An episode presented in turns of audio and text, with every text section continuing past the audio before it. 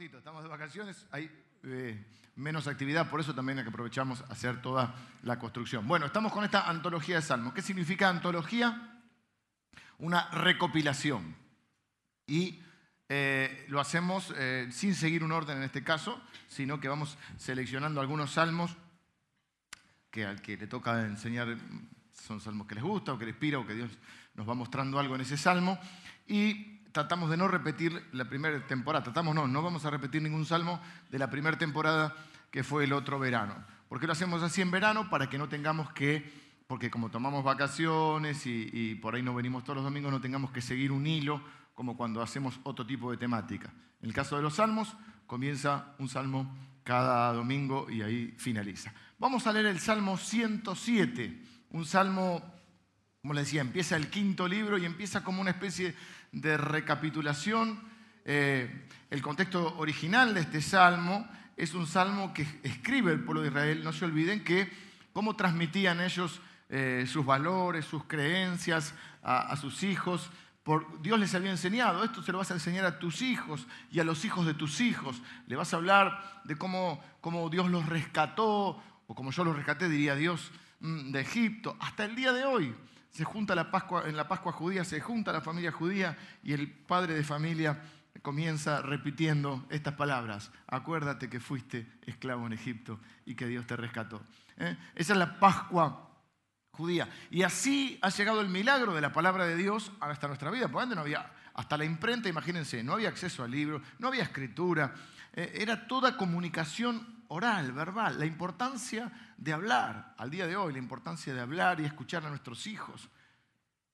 Por supuesto, la importancia de modelarles con nuestro ejemplo, pero la importancia de tener comunicación con ellos. Eso hizo que la palabra de Dios llegara hasta, nuestro, hasta, bueno, hasta muy avanzados eh, los siglos de la historia. Porque cada padre, cada abuelo contaba las historias de lo que Dios había hecho en su vida. Espero que tengas una historia para contar en tu vida. Yo soy un convencido de que todos los que eh, nos hemos encontrado con el Señor, con Cristo, tenemos una historia para. Todos tenemos, todas las personas tienen una historia para contar la vida. Pero nosotros tenemos una historia que contar, que es la historia de la gracia de Dios en nuestra vida. De cómo Dios mm, hizo algo maravilloso. Esto es lo que dice el Salmo. es largo el Salmo. Pero vamos a tener que leerlo porque si lo leemos de aparte es como que por ahí no tenemos la idea global. Prefiero que nos tomemos Mm, algunos minutos para leerlo. Va a aparecer en, pantalla para que lo puedan seguir.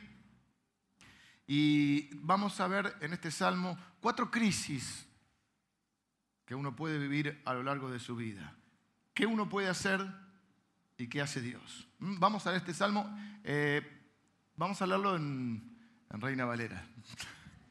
Hay muchas traducciones de la Biblia, pero en Reina Valera, ¿saben por qué? Porque, eh, porque es lo que tengo yo en la mente. Después si podemos compartir alguna otra eh, traducción en algún momento de la enseñanza. Pero como Ale lo va a leer en, Reina Valera, mejor que salga en Reina Valera. ¿Lo tienen en Reina Valera? Puede fallar.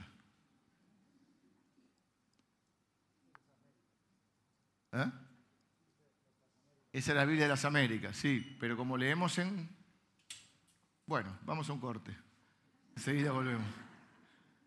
Léelo igual, Ale. Alabad a Jehová, porque Él es bueno, porque para siempre es su misericordia. Díganlo los redimidos de Jehová, los que ha redimido del poder del enemigo y los ha congregado de las tierras, del oriente y del occidente, del norte y del sur. Anduvieron perdidos por el desierto, por la soledad sin camino, sin hallar ciudad en donde vivir. Hambrientos y sedientos, su alma desfallecía en ellos. Entonces clamaron a Jehová en su angustia y los libró de sus aflicciones. Los dirigió por camino derecho, para que viniesen a ciudad habitable. Alaben la misericordia de Jehová y sus maravillas para con los hijos de los hombres, porque sacia al alma menesterosa y llena de bien al alma hambrienta.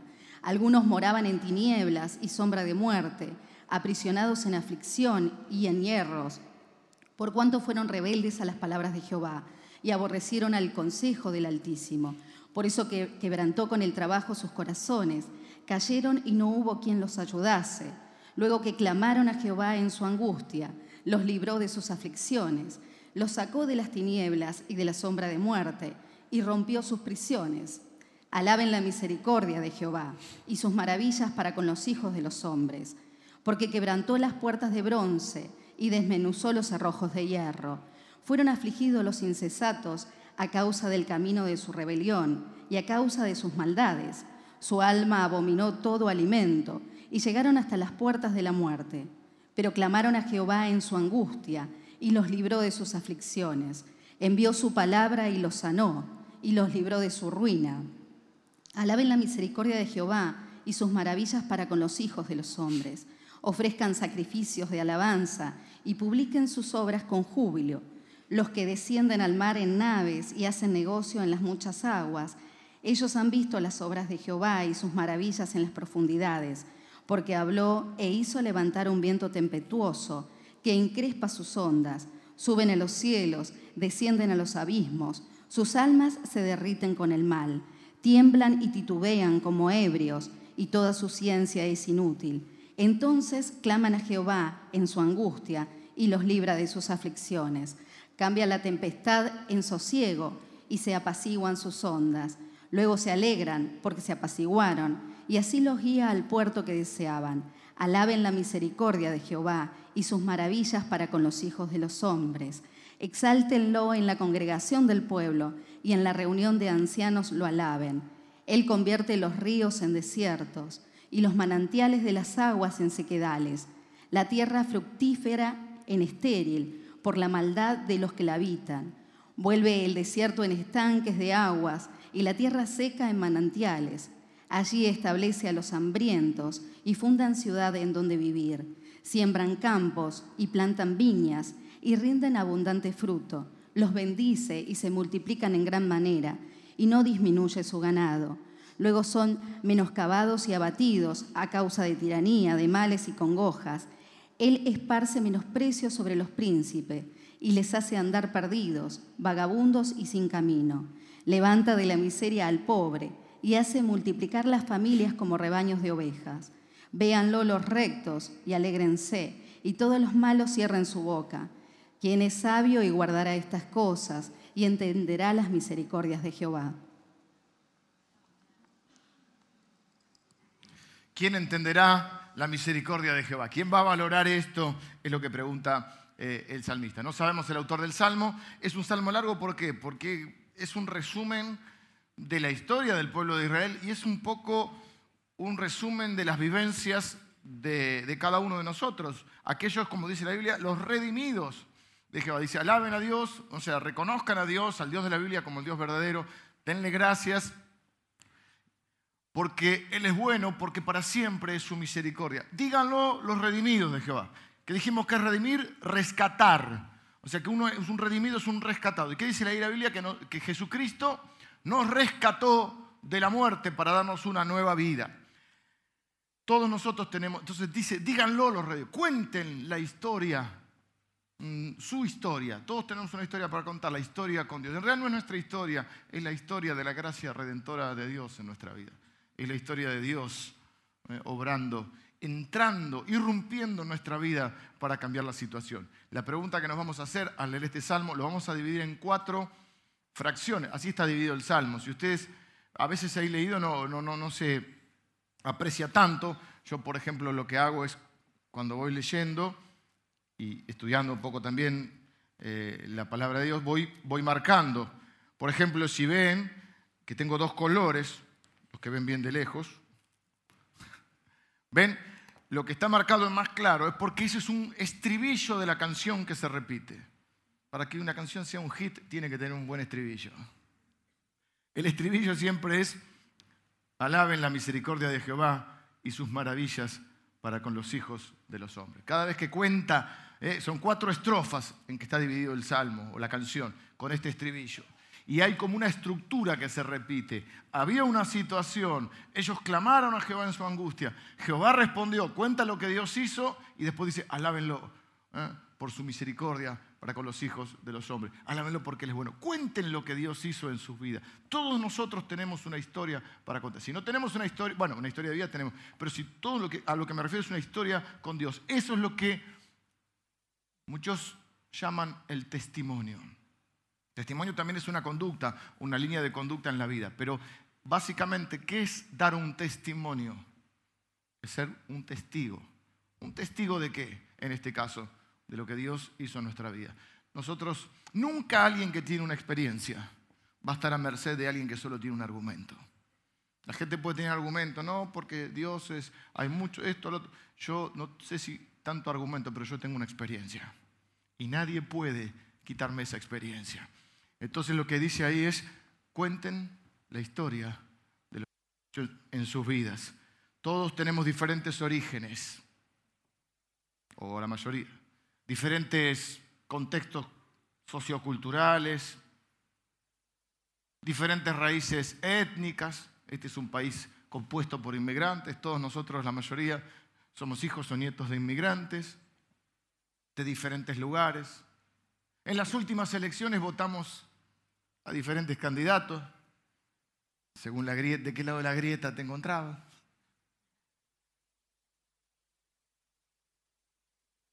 Todos tenemos clubes de fútbol diferentes, aunque todos sabemos la verdad.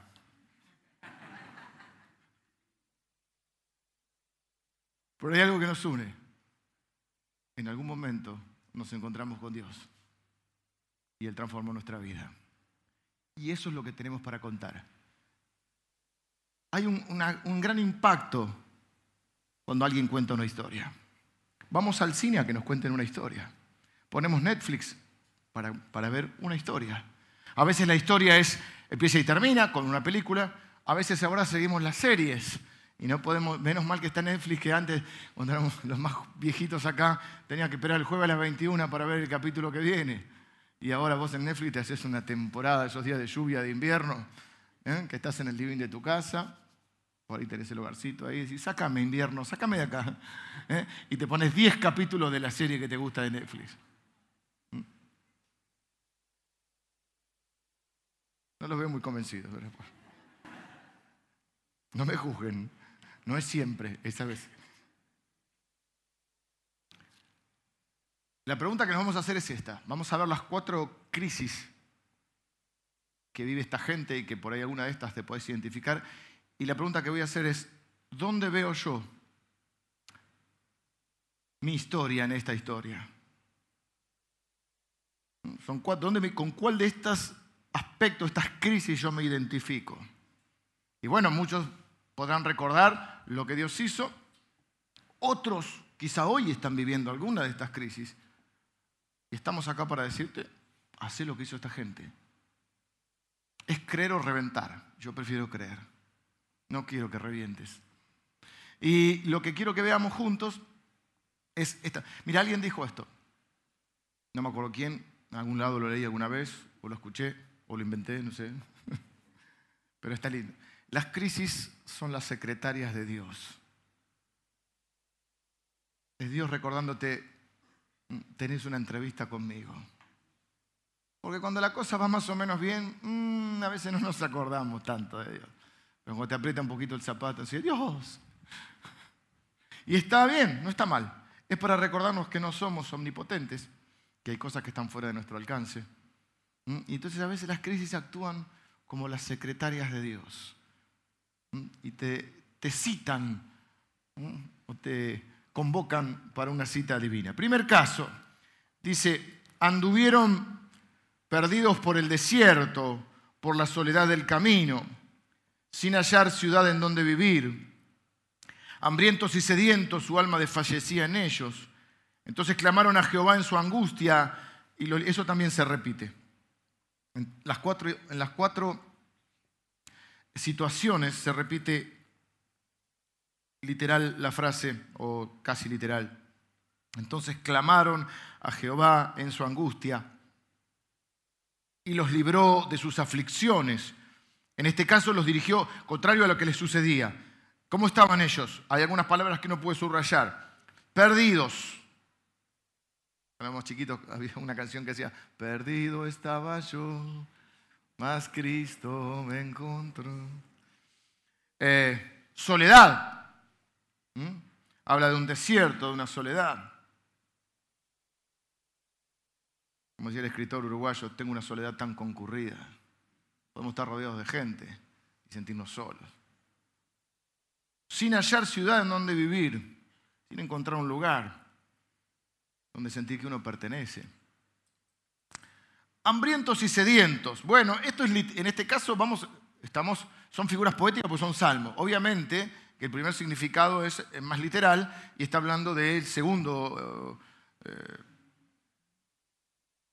como sería el segundo emprendimiento o emprendimiento, el segundo regreso, o el primero fue eh, eh, la salida de Egipto, la vuelta a la tierra prometida, ¿no? Eh, saliendo de Babilonia, del exilio. Entonces sí, acá dice estuvieron hambrientos. Bueno, nosotros, no sé, quizás quizá tenés hambre, pero no estamos refiriéndonos a eso, ah, si desayunaste hoy o no, sino que nos estamos refiriendo a esa sensación de una vida insatisfecha. Jesús dijo, el que tenga sed, venga a mí y beba, y el que beba del agua que yo le daré, no tendrá sed jamás. Los cristianos cantamos tanto, tengo sed, Señor, tengo sed, y el Señor dijo, el que bebe de mí no tiene sed jamás. El que bebiere del agua que yo le daré no tendrá sed jamás. ¿Qué hizo el Señor? ¿Ellos qué hicieron ellos? Clamaron en su angustia. ¿Qué es lo que debería hacer cada uno de nosotros cuando se siente así? Cuando no le encuentra sentido a la vida, cuando se siente perdido o solo o insatisfecho. Hay algo peor que estar perdido y es no saber que estás perdido.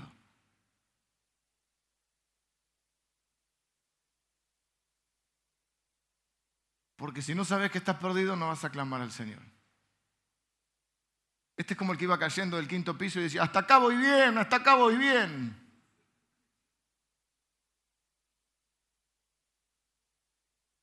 Hay algo peor que estar perdido y es no saber que estás perdido. Pero ellos se dieron cuenta en un momento porque empezaron a sentir qué cosa? La insatisfacción, la soledad o la, la necesidad de algo más en la vida. ¿Cuántos nos pasó esto? ¿Cuántos de nosotros vemos esta historia y nos sentimos identificados? A veces porque la estábamos pasando mal, a veces no. Yo recuerdo una etapa, no, quiero ser muy biográfico, pero sí recuerdo una etapa de, nuestra vida con, Lili que, básicamente, eh, ya siendo cristianos, porque acá se aplica de dos maneras. Obviamente que la primera es aquellos que están sin Cristo.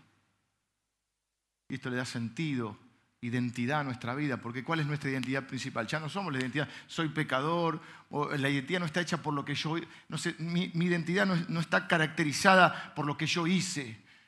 Yo fui gente que se queda en esa identidad. Ya hablamos de esto, de que nuestra identidad no es la, la, de nuestro pasado. ¿eh? Yo fui esto, yo fui... No, no, nuestra identidad ahora es yo soy un redimido. Yo soy un hijo de Dios. Y eso le da sentido a nuestra vida. Pero aún estando en Cristo, también estaba leyendo y comentarios y sobre, sobre los salmos. Y aún estando en Cristo, cuando nosotros no le encontramos el propósito a nuestra vida, podemos sentir esa sensación de insatisfacción, de que algo más falta. A veces es porque Dios te está llamando a algo. Que bueno, era el caso nuestro.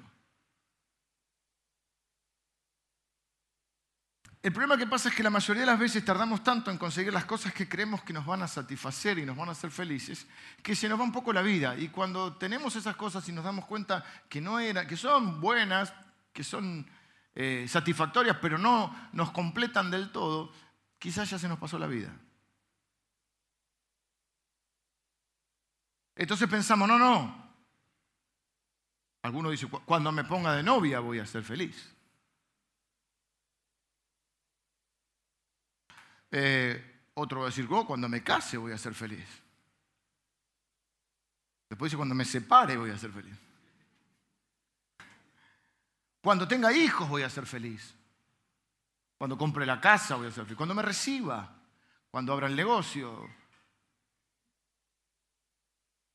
Cuando compre el auto que quiero. Síganme los buenos con eso, ¿o no? ¿Sí? Nadie dijo amén, los muchachos, ¿qué pasa? Cuando compre la camioneta. ¿Sí? Están muy callados hoy.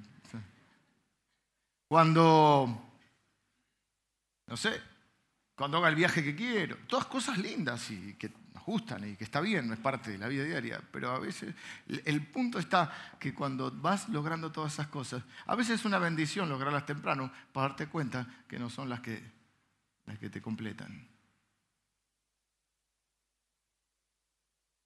¿Hay insatisfacción en tu vida?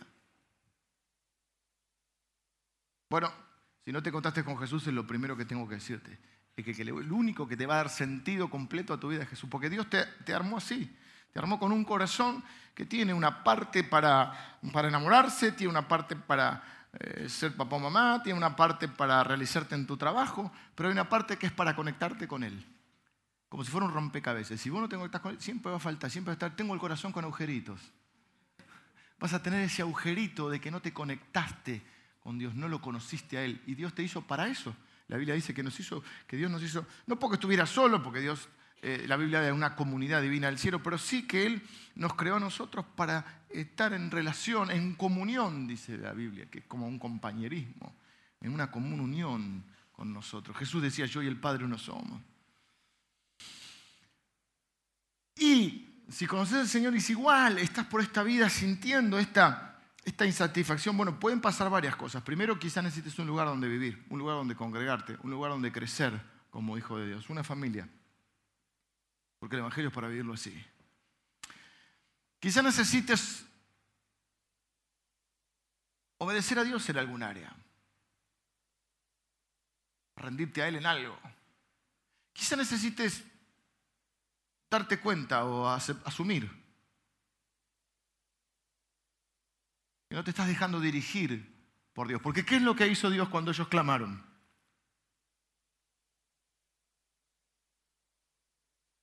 ¿Qué hizo? Tiene muchos sueños, yo también. Tengo un sueño. Estoy así hoy. Pero por favor, ayudémonos mutuamente. Yo prometo hacerlo corto, ustedes le ponen onda. ¿Vamos? ¿Sí? Dice, los dirigió por camino, los dirigió por camino derecho. ¿Cómo te decía la abuelita? Anda derechito. para que viniesen a ciudad habitable, para que estuviesen donde tenían que estar, porque a veces estás insatisfecho porque no estás donde tenés que estar. Amén, gracias, estoy predicando bien. Estoy predicando bien. Dice, alaben la misericordia de Jehová y sus maravillas para con los hijos de los hombres, porque sacia el alma menesterosa. ¿Qué es menesterosa? Necesitada. El alma necesitada. ¿Qué hay en el alma? Las emociones, los sentimientos, los pensamientos, está todo ahí. escucha esto.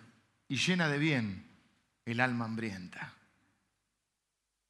Bueno, vamos con el segundo, segunda crisis hoy, o situación que están viviendo. Dice, algunos moraban en tinieblas y sombra de muerte, aprisionados, oprimidos. Da la idea de alguien que está preso. Porque dice, en aflicción y en hierros.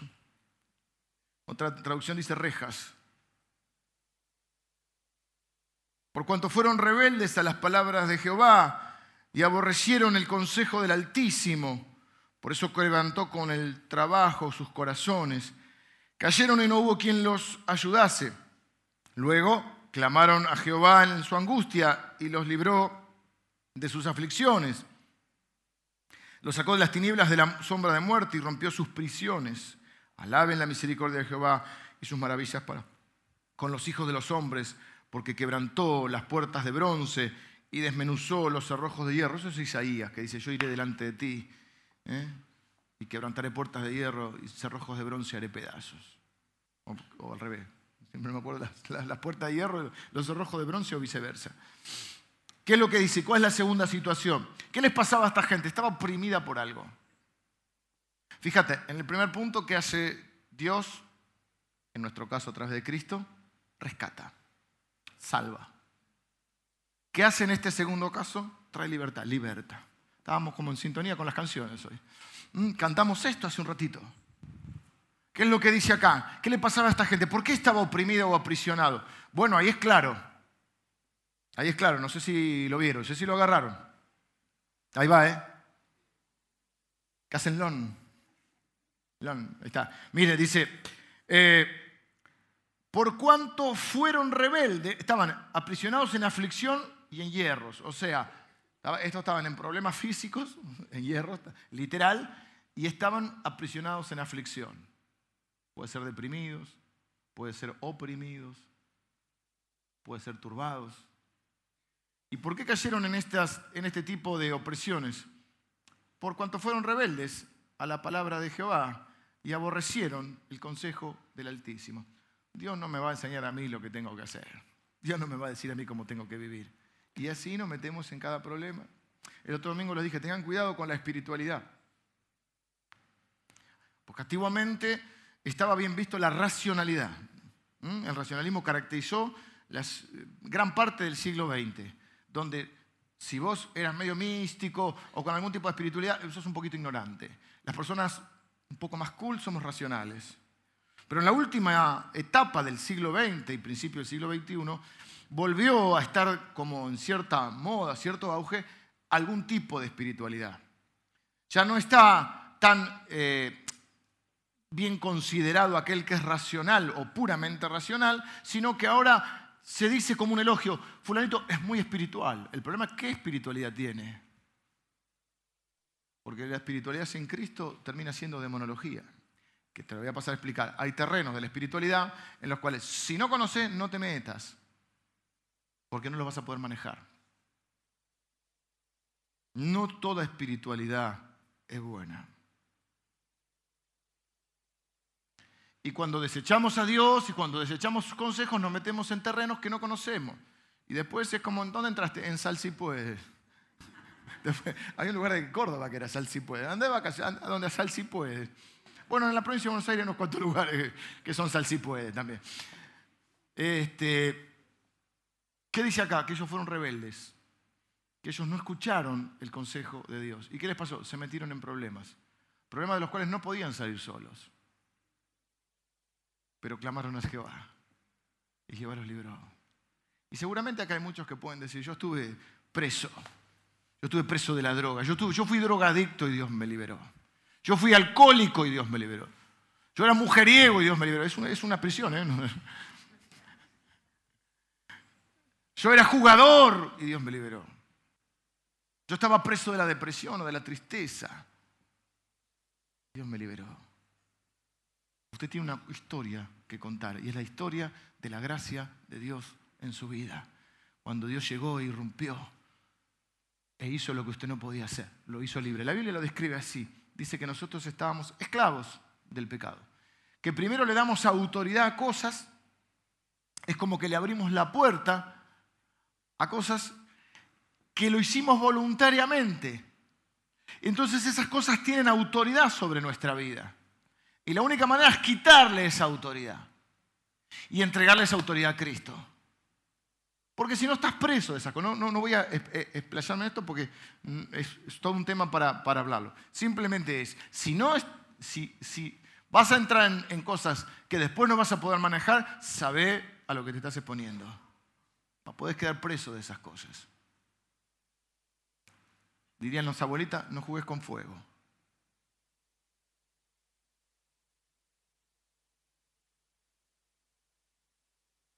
Porque es más o menos como la tarjeta de crédito, ¿viste? Te prometen, disfrute hoy, pague mañana. Páguelo en 18 cuotas. Con el plan, ¿cómo se llama el plan? ¿Cuál? Ahora 18. Ahora 18. Mañana te quiero ver. Así se llama, ahora 18. Ahora estar. ¿Mm? ¡Qué bendición! Me llegó la tarjeta. A los cuatro meses, ay, el diablo me está oprimiendo con la... ¿Pero qué era del diablo? No, sos vos que no tenés conducta.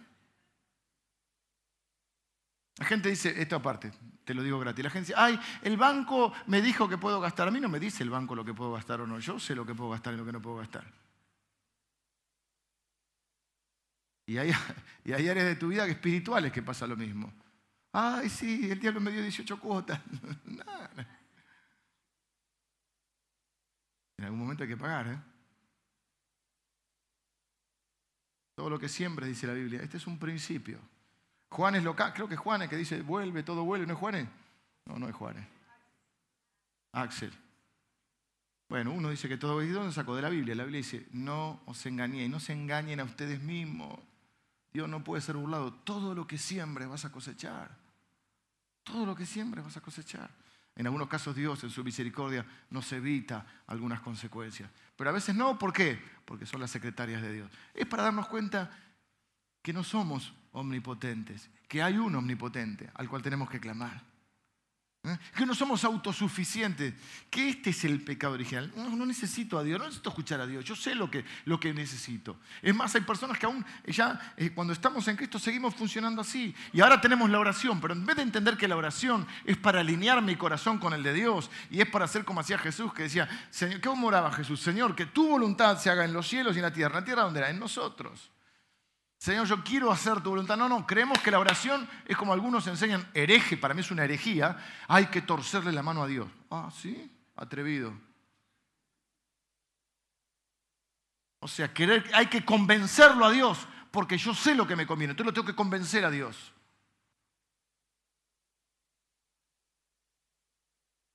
Pero clamaron a Jehová y los libró de las aflicciones, los sacó de las tinieblas y de la sombra de muerte, porque el camino final, ¿cuál es? La muerte.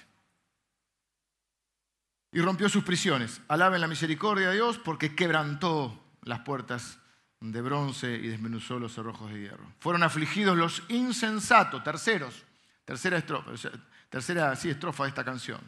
Lo tercero que dice el versículo 17, fueron afligidos. Los primeros estaban perdidos, en soledad, insatisfechos. En la segunda estaban oprimidos por rebeldía, por no escuchar a Dios. En la tercera que estaban afligidos, estaban tristes, estaban sufriendo. ¿Por qué? Por ser insensatos. Los insensatos, nuestras insensateces, ¿viste? cuando decís fue una locura, lo que hice fue una locura, eso te lleva a sufrir. Tus malas decisiones, tus caprichos, los míos, a causa del camino de su rebelión. Es parecido, pero acá hay otra consecuencia. Eh, su alma abominó todo alimento y llegaron hasta las puertas de la muerte. A algunos de nosotros nos pasa, a mí me pasa. Cuando estoy muy afligido, me cuesta comer. Me cierra el, el estómago. Lo dice en la versión, creo que lo tengo acá, en una versión más hay una versión que es más entendible, no tan ajustada a la original. Acuérdense que esto está escrito en hebreo, son traducciones. Hay una versión que se llama Nueva Traducción Viviente, es una especie de lenguaje actual que sirve para cotejar. Ninguna es mejor que otra, sirven para cotejar. Buenas versiones de la Biblia, NBI es buena Biblia, Biblia de las Américas es buena Biblia, Reina Valera 60, buena, es la que tenemos en la cabeza. Eh, esta NTV es una versión popular. Por ejemplo, va a decir, den gracias al Señor porque Él es bueno, su fiel amor perdura para siempre. ¿Los ha rescatado el Señor? Entonces hablen con libertad. Cuenten a otros que Él los ha rescatado de sus enemigos. Pues ha reunido a los desterrados de muchos países, del oriente, del occidente, lo que decía hoy. Acá venimos de diferentes lugares. ¿Qué es lo que nos une? Que Dios nos rescató. Bueno, algunos vagaban por el desierto, algunos vagan nomás. Y algunos son vagos, pero... Eh, ¿Qué versículo dije? El 17, ¿no? Miren cómo claman en esta versión. Es más moderna esta versión. Socorro, Señor, clamaron en medio de su dificultad. Y Él los salvó de su aflicción. Que alaben al Señor por su gran amor y por las obras maravillosas que ha hecho a favor de ellos. Rompió las puertas de la prisión. Bueno. Mm. Fije, acá está. Algunos fueron necios, se rebelaron y sufrieron por sus pecados. No voy a decir cuántos dicen amén porque queda feo, ¿viste? Pero. ¿eh? No podían ni pensar en comer. Y estaban a las puertas de la muerte. Socorro, Señor, clamaron en medio de su dificultad y Él los salvó de su aflicción. Mira qué linda frase esta. Envió su palabra y los sanó. La Biblia dice que el mejor alimento para nuestra vida es la palabra de Dios. No solo de pan vive el hombre, sino de toda palabra que sale de la boca de Dios. Los arrebató de las puertas de la muerte. ¿Mm? ¿Por qué sufría esta gente? Por insensato. por no pensar lo que haces, por rebelarte contra la ley de Dios.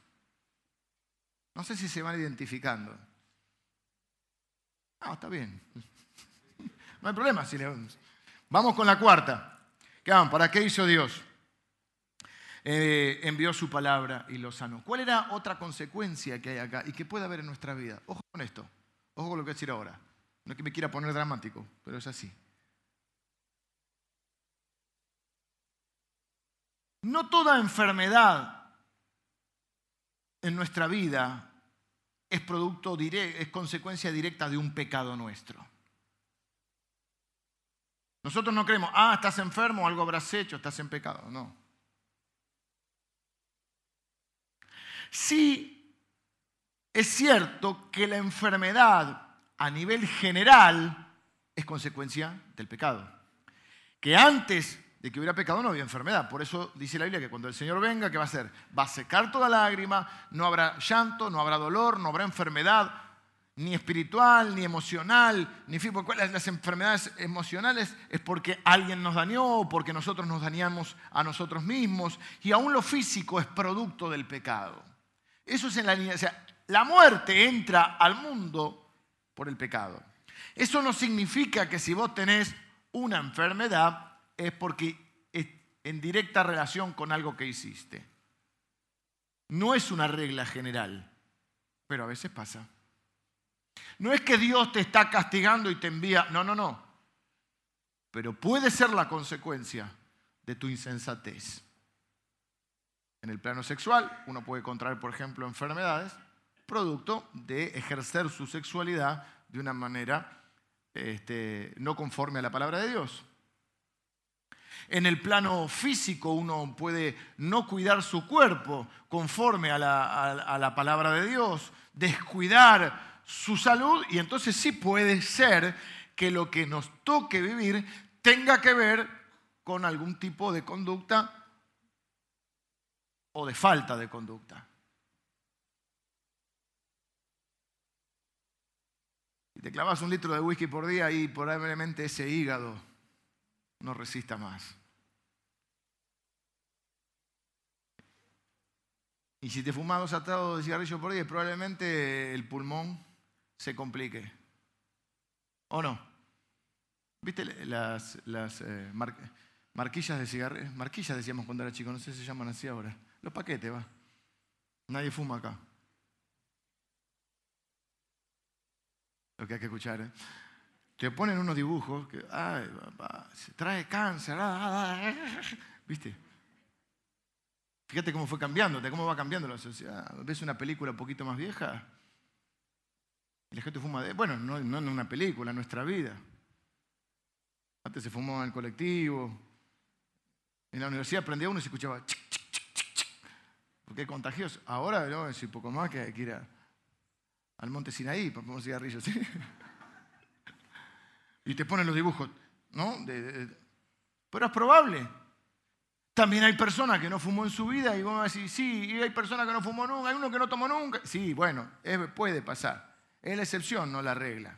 La regla es que si sos alcohólico, el hígado te funcione mal. Y si te comes todo y todo lo dulce, y no sé, te puede agarrar este diabetes, sí. Y sí, pasa con el sobrepeso, con el cigarrillo, con el alcohol, con lo que fuera, con las enfermedades de transmisión. Entonces acá aparentemente no sabemos qué tipo de enfermedad, qué es lo que sanó el Señor. Puede sanar nuestra alma. Hay gente que está enferma en el alma. Si hablas mal de todo el mundo, si estás todo el día enrollado en esas cosas, y se te va a enfermar el alma. Diría hasta Matea, gente tóxica. Hay gente que te intoxica. Hay gente que terminas de hablar y ¿Qué te pasó? Me encontré con... no lo mires, no lo mires, cruza, cruza la vereda, cruza que viene, viene, viene. Nunca hicieron eso ustedes, no, no. Ustedes dijeron, no lo vamos a administrar. Y hay gente que te sabe, hay gente que es, hay gente que salud. Hay gente que hablas y dices, ¿cómo me bendijo esta persona? Qué bien me hizo. te compartió un pensamiento, tuvo una oración, una palabra de aliento. Hay muchas maneras de ser tóxico también. ¿eh? Algunos son capaces de intoxicarte con la Biblia. Y ¿cómo? Y sí, porque la usan como espada, pero no del espíritu, espada de ellos. Entonces vos venís medio apaleado y te agarran con la Biblia y te dicen, porque la Biblia dice, ¡pah, Y vos dices, bueno, sí, sí. A veces necesitamos una palabra de reacción, pero siempre la Biblia dice que debe ser con verdad y gracia, que no puede separarse la gracia de la verdad. Por eso nuestro Señor Jesús estaba lleno de gracia y de verdad. No es que, ay, porque yo soy muy sincero. Entre sincero y desagradable son dos cosas diferentes. Y uno puede decir la verdad, pero siempre tiene que decirla con gracia. Bueno, ¿qué les pasaba a estos? Estaban sufriendo por sus insensateces. ¿Qué hicieron? Clamaron al Señor. ¿Qué hizo el Señor? Los libró de la aflicción. ¿Mm? Puso, diríamos, un salmo en sus corazones o en sus bocas, una canción, dice también la Biblia en otra parte. Envió su palabra y lo sanó. La palabra de Dios te sana. La palabra de Dios te sana. Y los salmos son muy buenos para orarlos en esos momentos de la vida donde las cosas no, a veces no... Hay salmos para todos, salmos para celebrar, salmos para enojarse, como les dije el otro día, un teólogo que decía que hay salmos que son para maldecir sin maldecir. Hay salmos para invocar la protección de Dios previamente a algo. Hay salmos para invocar el socorro de Dios en plena crisis, por eso son una anatomía del alma. Y en este caso clamaron al Señor y el Señor envió sus palabras y los sanó. Siempre la palabra de Dios es sanadora.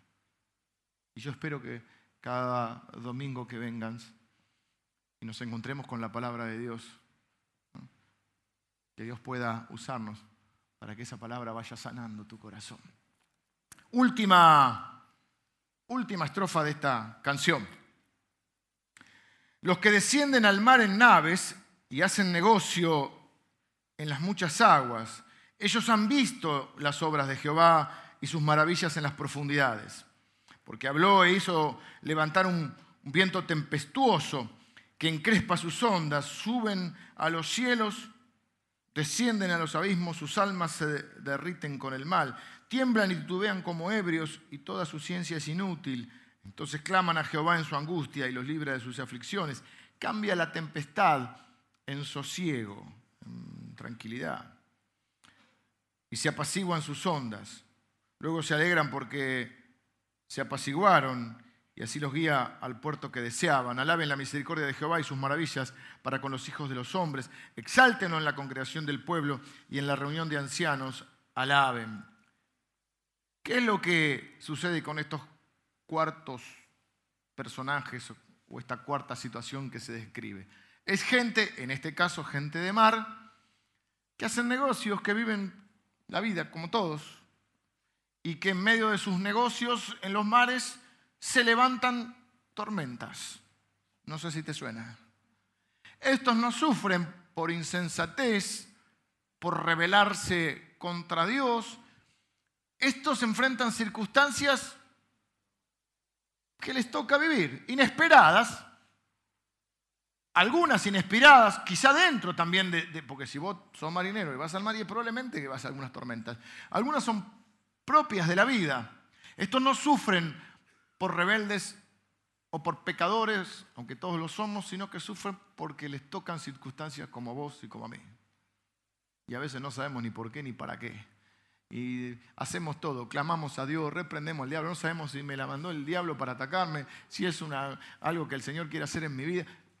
No necesitamos entender todo, necesitamos clamar a Dios siempre. ¿Y qué clamamos? Señor, tu voluntad es, es la bendición para mi vida. Como hace Jesús, esto es lo que yo quiero. Vos podés plantearle a Dios lo que querés. Esto es lo que yo quiero. No le imponemos a Dios, porque aparte Dios no se va a dejar imponer clamamos a Dios. Señor, esto, esto, esto es lo que veo, esto es lo que entiendo y esto es lo que me parece que necesito, pero lo que yo necesito es tu voluntad en mi vida. Cumple tu propósito en mí, Señor. Clamaron a Jehová, socorro. Dice la Biblia que a veces nosotros no podemos ni, ni, expresar lo que está en nuestro corazón. Dice que el Espíritu Santo eleva nuestros ruegos, nuestros, nuestros clamores a Dios y hace como un traductor Dice, no sabemos ni cómo orar, ni cómo, a veces no sabemos, dice, no sabemos orar ni cómo conviene. no sabemos ni qué pedir. Viste que no sé, ¿qué, qué, está tan aturdido como esto. Estaban como... Sé que hay un mal que tienen, que, hay en, la, navegación. No sé si hay un marino acá. No. José, bueno. Pero está el mal que a veces bajás del, te queda y bajás del barco. Bueno, no si fuiste a, Colonia, ¿viste? Aunque a veces en el buquebús te bajás medio, pero un rato. Pero hay aquellos que han estado eh, navegando que le puede durar seis meses. Es una especie de síndrome. Y que andás como un borrachín. El equilibrio del oído. Bueno, acá dice andaban como ebrios. En el plano espiritual sería ando desorientado. No puedo enfocarme. Y a veces dice la Biblia que no sabemos ni cómo orar, pero que podemos derramar nuestro corazón delante de Dios y el Espíritu presenta nuestras oraciones delante del Señor. No es que estás hablando en lengua, estás llorisqueando. Y el Espíritu Santo dice, dice que está hecho pomada. Dice que te necesita. Y entonces no se sorprenden porque vienen estas tormentas, porque son marineros. No se sorprenden los cristianos porque en esta vida hay dificultades, porque vivimos en un mundo caído. Y Jesús nos advirtió esto. En el mundo tendréis aflicción, pero confíen, yo he vencido al mundo. Yo desconfiaría de aquellos que venden un evangelio en color de rosa. Ah, venía el Señor, todo se te va a resolver. Jesucristo, llame ya. Pero Jesucristo no es el pibe de la moto que te trae lo que le pediste, el delivery de bendiciones. Jesucristo es el Señor. Y Él calma las tormentas, pero a veces permite que pasen esas tormentas. Para que veamos que Él es el que rescata nuestra vida. Los marineros no se sorprenden de las tormentas, nosotros no nos sorprendemos de las circunstancias. No andamos renegando de que Dios no me quiere o que Dios no existe o poner en duda el amor o la fidelidad de Dios. Sabemos que estamos en un mundo donde hay dificultades, pero lo que hacemos es clamar a Dios, porque Él siempre es el que rescata del hoyo nuestra vida. Entonces dice, clamaron a Jehová en su angustia. ¿Y qué hizo el Señor? Cambió la tempestad en sosiego. En su momento, hay que pasarla. Hay que pasarla. Luego se alegran porque se apaciguaron y así los guía al puerto que, que deseaban. Ojo con lo que hacemos o con lo que oramos o con lo que decimos en medio de las tormentas. Dios entiende todo y perdona. Pero Dios dice en una parte de la escritura, vuestras palabras han sido duras contra mí. ¿En qué? Cuando vimos el libro de Malaquías completo. Ellos habían dicho, Dios se olvidó de nosotros, Dios no nos puede cuidar. En otra palabra, Dios no es bueno. Hay una historia en la, escritura, quizá la historia más hermosa, que la historia conocida como el hijo pródigo, nosotros llamamos la historia del padre pródigo. Pródigo significa dar o derrochar. El hijo pródigo derrochó, pero no la historia de un hijo, es la historia de un padre que tiene dos hijos. Por eso la historia comienza diciendo, un padre tenía dos hijos. Hay uno que pide su parte de la herencia, se va, gasta todo, y cuando está hecho pomada, eh, queriendo comer la comida de los cerdos, ni eso le daban, dice, yo tengo un padre y vuelve a casa. Una historia maravillosa que está en la escritura, contada por Jesús y quizá eh, reflejada en el arte. Aunque no conozcan la Biblia, la mayoría de las personas conocen algo de esta historia. No sé si es tan conocido que hay otro hijo, que es el que se queda al lado de su padre y que se convierte en un hombre amargado, oscuro, y que cuando el hijo, el hermano vuelve, no lo quiere recibir que tener cuidado con esto, no caer. Algunos podemos identificarnos con un hijo, otros con otro hijo. No lo quiere recibir, porque no le parece justo que el padre lo reciba. No le parece justo porque él era obró mal y gastó lo que era de la familia y ahora porque él tiene que compartir. Y porque ahora Dios lo bendice, o el papá bendice y lo recibe. Y él le dice al padre, entonces el padre va con amor y le dice, hace una fiesta al padre para recibir al hijo perdido. Y le dice, entra con nosotros, vamos a celebrar, es tu hermano, estaba muerto, creíamos que estaba muerto y está vivo. Vamos a hacer una fiesta, si igual hay acá una herencia para todos. Si lo que queda es tuyo también. Recibilo a tu hermano. Y él dice, no voy a entrar. Porque yo te serví toda la vida. Y nunca me diste un, corderito, un cabrito. Y ahora viene este, que estuvo Pepe, Pepe, Pepe, ya, sí, y ahora hay que hacer una fiesta. El señorito volvió. y, y el padre le dice, hijo, todo lo, todo lo mío es tuyo, todo lo que tengo. Si no hiciste una fiesta, si viviste amargamente es un problema tuyo. Si todo lo que tengo es tuyo. Pero es necesario hacer una fiesta, volvió tu hermano. Y no quiso entrar. ¿Cuál es la diferencia entre estos dos hermanos? Y tenemos que tener mucho cuidado cuando nos toca sufrir. Porque dijimos el domingo pasado que ser cristiano no significa que no vas a sufrir. Vimos el salmo que dice, alzaré mis ojos a los montes. ¿De dónde vendrá mi socorro? Mi socorro viene del Señor. No dará tu pie al resbaladero, ni se dormirá el que te guarda. Jehová te guardará de todo mal. Y algunos dicen, pero a mí no me todo mal, no me, yo tuve algunos males en mi vida. Sí, no dice que no te va a tocar, dice que te va a tocar dentro del marco de su protección. Bueno, entonces hay que tener mucho problema, mucho cuidado cuando pasamos a eso porque hay dos formas de ver nuestra vida y nuestra realidad. El primer hijo, con todo lo malo que hizo, no es mejor que el otro, pero hay un elemento. Jesús termina de contar esta historia, dice, los pecadores, le dice algo a un grupo de religiosos que van delante de ustedes en el camino del reino de Dios. ¿Por qué? Porque estos pecadores, cualquiera de nosotros, en realidad todos somos pecadores, dice, yo soy malo, pero mi padre es bueno. Yo tengo un padre que es bueno. Voy a volver a la casa de mi padre. De alguna manera me va a recibir. Él cree que lo va a recibir como, y le va a pedir que lo reciba como un jornalero, como un empleado. Pero el padre es más bueno de lo que él cree y, hace más de lo que él cree, como Dios, que siempre hace más de lo que le pedimos. Y tú dices, no, qué jornalero, vos sos mi hijo. Pero él básicamente dice, yo soy malo, pero tengo un padre que es bueno. Y él va a decirle pecado contra el cielo y contra ti, Padre. En cambio el otro tiene un problema muy grave, porque el otro dice, yo soy bueno, vos sos malo. Yo te serví, yo fui fiel y vos no me diste. Opa. Ese está complicado. Ese está muy complicado. Guarda cuando nos toca sufrir con lo que vamos a decir. No sea cosa que digas, yo soy bueno, Dios es malo. No me merezco esto, Dios me permitió esto, Dios me envió esto, Él es malo, yo soy bueno. Sufrimos por insensateces, por rebeliones. Y si nos toca sufrir y no hallamos alguna causa de una mala conducta nuestra, más vale a veces callar que decir cualquier cosa. Siempre clamar a Dios. Sabiendo que, que Él es bueno y que para siempre es su misericordia. Termino. Vengan los músicos. Una pinturita estoy. No lo pueden creer.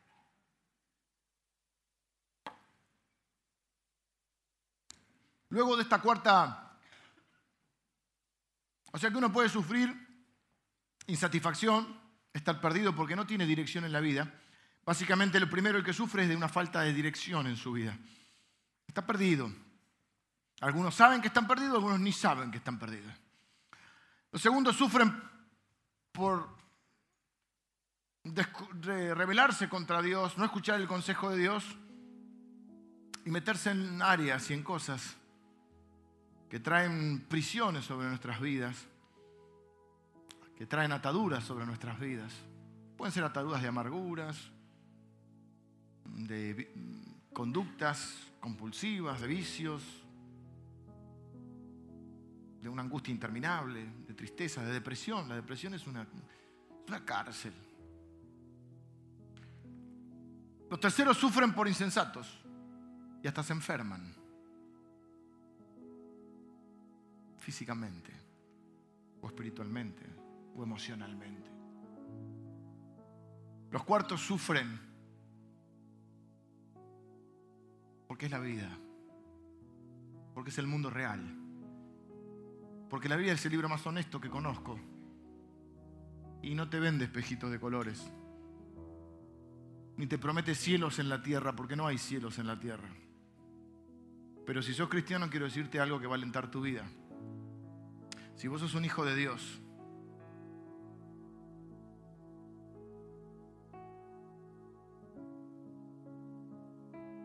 lo, este, eh, lo que estás viviendo o lo que vas a vivir o lo que ha pasado, eso es lo peor. Ese es tu, tu infierno, porque tenés una eternidad que es un cielo, donde no habrá llanto, no habrá dolor, no habrá tristeza, no habrá angustia, no habrá pecado. Nadie te va a lastimar, no vas a lastimar a nadie, no te vas a lastimar a vos mismo. Para los que no conocen a Cristo, este es su cielo.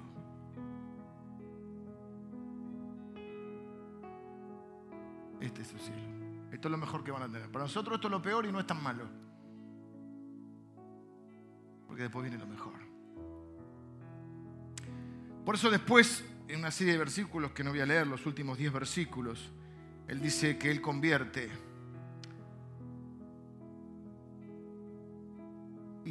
cambia las cosas de acuerdo a su voluntad y que Él bendice los que le buscan, los que confían en Él. Y termina diciendo, ¿quién es sabio y guardará estas cosas? Cuando la Biblia habla de guardarlas, habla de guardarlas en tu corazón. Te pregunto, ¿ves la gracia de Dios en tu vida? ¿Sos capaz de verla? ¿Sos capaz de valorarla? ¿O Dios estaba obligado a bendecirte? Gracia quiere decir favor inmerecido. ¿Ves lo que dice acá? ¿Quién será sabio? Solo un sabio. Comprende y valora la misericordia de Dios. ¿La ves? ¿Sos deudor o sos acreedor de Dios? ¿Dios te debe algo? Y entenderá las misericordias de Jehová. Nuestro pasado es la historia de Dios apareciendo para rescatar al débil, al necio, al pecador. Quiero decirte algo que espero aliente tu corazón. El futuro no será diferente. Cada vez, cada vez que clames al Señor, Él va a estar para rescatarte. Porque en sí esta no es la historia de Israel, ni tu historia, ni mi historia, es la historia del Dios compasivo y amoroso que irrumpe en la vida de aquellos que claman. Dice la Biblia, claman los justos. Y Jehová oye y Jehová responde. Dios se burla de, de los dioses falsos en Isaías. Y dice, ustedes tienen dioses que no oyen, ni hablan, ni responden, ni siquiera pueden caminar o sostenerse solo, lo tienen que andar llevando a, a su diosito pero ninguno de ustedes me va a llevar a mí, porque yo soy el Dios verdadero. Y yo los voy a llevar a ustedes, dice, hasta que peinen canas. Y ya estamos peinando. Hasta que peinen canas, como diciendo, háblenle a ese Dios. Tiene boca, sí, porque lo tallaron a mano. Tiene boca, pero no habla. Tiene oídos, pero no oye. Tiene piernas, pero no puede caminar. Pero claman los justos y Jehová responde. Este pobre clamó, dice David en uno de sus salmos, y Jehová lo oyó y lo libró de todos sus temores. Díganlo los redimidos de Jehová. Cuenten las cosas que Dios ha hecho en sus vidas. Valoren y aprecien la misericordia de Dios. ¿Quién será sabio en este lugar para entender la misericordia de Dios? Efesios capítulo 2, dice que nosotros estábamos en caminos, estábamos muertos en delitos y pecados, andábamos en, en caminos de muerte, conforme al príncipe de la potestad de este mundo, o sea, conforme Satanás, que vivimos en nuestros deseos y haciendo nuestra voluntad y así no fue, pero el versículo 4 dice, pero Dios, pero Dios. Y cada uno de nosotros puede decir, yo anduve complicado. Cada uno, cada uno pierde, así dicen los, en Centroamérica, dicen, cada uno liquea por algún lado, ¿no? Liquea como perder líquido, ¿viste? Cada uno tiene su fallita. Nadie puede tirar la primera piedra. Yo andaba complicado por acá, este andaba complicado por acá. Pero Dios, pero Dios transformó el desierto en un manantial, dice el Salmo. ¿Sos capaz de ver eso en tu vida? Eso te quita todo reproche. Eso te quita toda queja delante de Dios. Eso te quita todo derecho a, pedirle. A mí no me gusta esa gente que dice reclamarle a Dios, reclamarle. Upa. ¿Cómo reclamarle a Dios? Recordarle la promesa, declarar una verdad bíblica, reclamarle. ¿Sos deudor o acreedor? No me gusta la, la expresión, a mí. Porque yo soy deudor de Dios. Porque yo andaba ahí muerto en mis delitos, en mis pecados, en mis soledades, en mis corrupciones, en mis insensateces, en mis vicios. Pero Dios. Y no recordamos ni para regodearnos en el sufrimiento. Como decía Maribel hoy, miramos el pasado y no lo miramos con dolor o con resentimiento o con amargura. Y si está eso hay que cambiarlo, hay que resolverlo hay que dejar que Dios, recibir la palabra que Dios envíe y sanar. Porque Dios quiere sanar nuestro corazón. Pero no, no miramos el pasado para seguir autocondenándonos o autoflagelándonos o para guardar odio y rencor y al fin y al cabo contaminarnos a nosotros porque vivimos guardando el rencor a alguien que ni se entera. Pero el veneno te va matando a vos. Mira, guardar rencor es como tomar veneno y esperar que se muera el otro. Ahí dice que en su amargura clamaron a Jehová. No miramos el pasado. No miramos eso el pasado tampoco para autoexaltarnos. Ni decir que bien que la pasábamos. Ni para autogloriarnos. Miramos el pasado para decir y reconocer la gracia, la mano de Dios en nuestra vida. ¿Y qué hace eso? nos da un sentimiento de gratitud, por eso dice alaben a Dios, y nos da fe para el futuro. Que el futuro no va a ser diferente. El mismo Dios que me rescató es el que me va a rescatar. El mismo Dios que me sanó es el mismo Dios que me va a sanar. El mismo Dios que me ayudó es el mismo Dios que me va a ayudar. Porque Dios no cambia de idea. Y porque cuando Dios elige amar, elige a alguien para amarlo y bendecirlo, no va a volver atrás. Cuenten su historia. Esta semana, cuenten su historia. Tres cosas rápido así sean claros. ¿Eh? Contá tu historia. Esto es lo que me pasaba, pero Dios, no empecé este, a enredarte con, la teología y de la, porque la Virgen María, los cosos, el bautismo infantil. No, te, no, no, no, contá tu historia. Esto es lo que pasaba. Así estaba mi vida, pero Dios, sé claro, sé breve. Me tomé el colectivo, 238 Barrio La Teja. No, no, no. No, que te quede con ganas de preguntarte de escucharte la próxima. Cortito y al pie. ¿Mm? No le des la vuelta, los detalles obvialos. Hay personas que vos te encontrás en algún lado, hermosas personas, pero vos sabés que son 25 minutos. ¿No? Dices, no, le dije, le dijo, le dice, le dijo, vayamos al grano. Seamos claros, seamos breves. Una cosa más, seamos humildes. No es la historia en la cual yo soy el héroe, es la historia donde Jesucristo es el héroe. No es a mí sea la gloria. Y yo te cuento porque todo lo que yo hice y yo oré y yo lo bendije y yo no, no, no. Que la gloria se la lleve el Señor. Porque si, vos, si no es biografía, nosotros no contamos biografía, contamos testimonio. Porque el héroe es Jesucristo. Sea claro, breve y humilde. Pero cuéntelo. Termino con esto, mire. Quizá vos estás viviendo alguna crisis así. Dice la Biblia en Romanos, Romanos capítulo 10. Dice, porque todo aquel Bueno, primero dice, todo aquel que en él creyere no será avergonzado.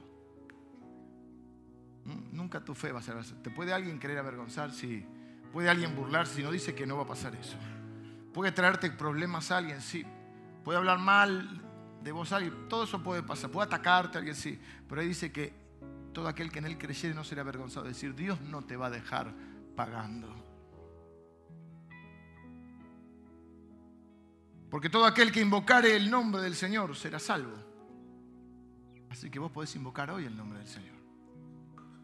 Pero después dice algo que taladró mi cabeza durante muchos años. Y probablemente por eso me dedico a lo que me dedico, que es enseñar la palabra de Dios. Un humilde predicador, pero porque acá dice, ¿cómo pues invocarán a aquel en el cual no han creído?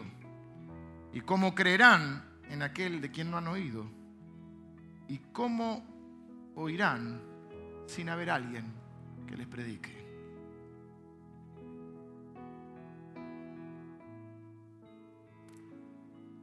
Y dice, ¿y cómo predicarán si no fueren enviados? Como está escrito, cuán hermosos son los pies de los que anuncian la paz, de los que anuncian las buenas noticias. ¿Cuál es la buena noticia? Que Dios está ahí, a una oración de distancia. Te voy a invitar a cerrar tus ojos. hay una diversidad de situaciones, de historias en este lugar. Quizá te pudiste identificar con alguna de las cuatro situaciones que ocurrieron en tu vida y entonces lo que hoy la Biblia nos llama a hacer es alabar a Dios y a darle gracias y a reconocer que Él es bueno, que para siempre es su misericordia. Para siempre significa que lo que hizo ayer lo puede hacer mañana.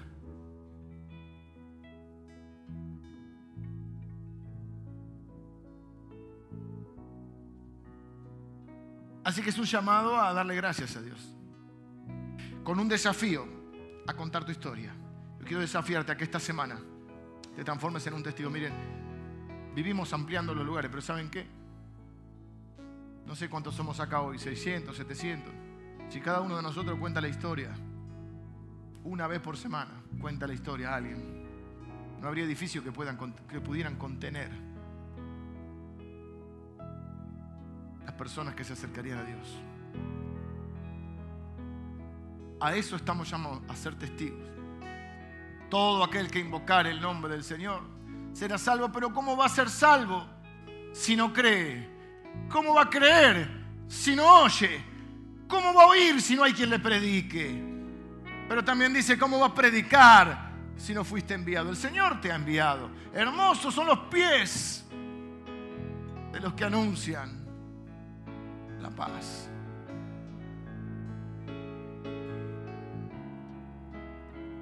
Breve, claro y humilde esta semana vas a contar no tu historia, la historia de la gracia del Dios redentor en tu vida.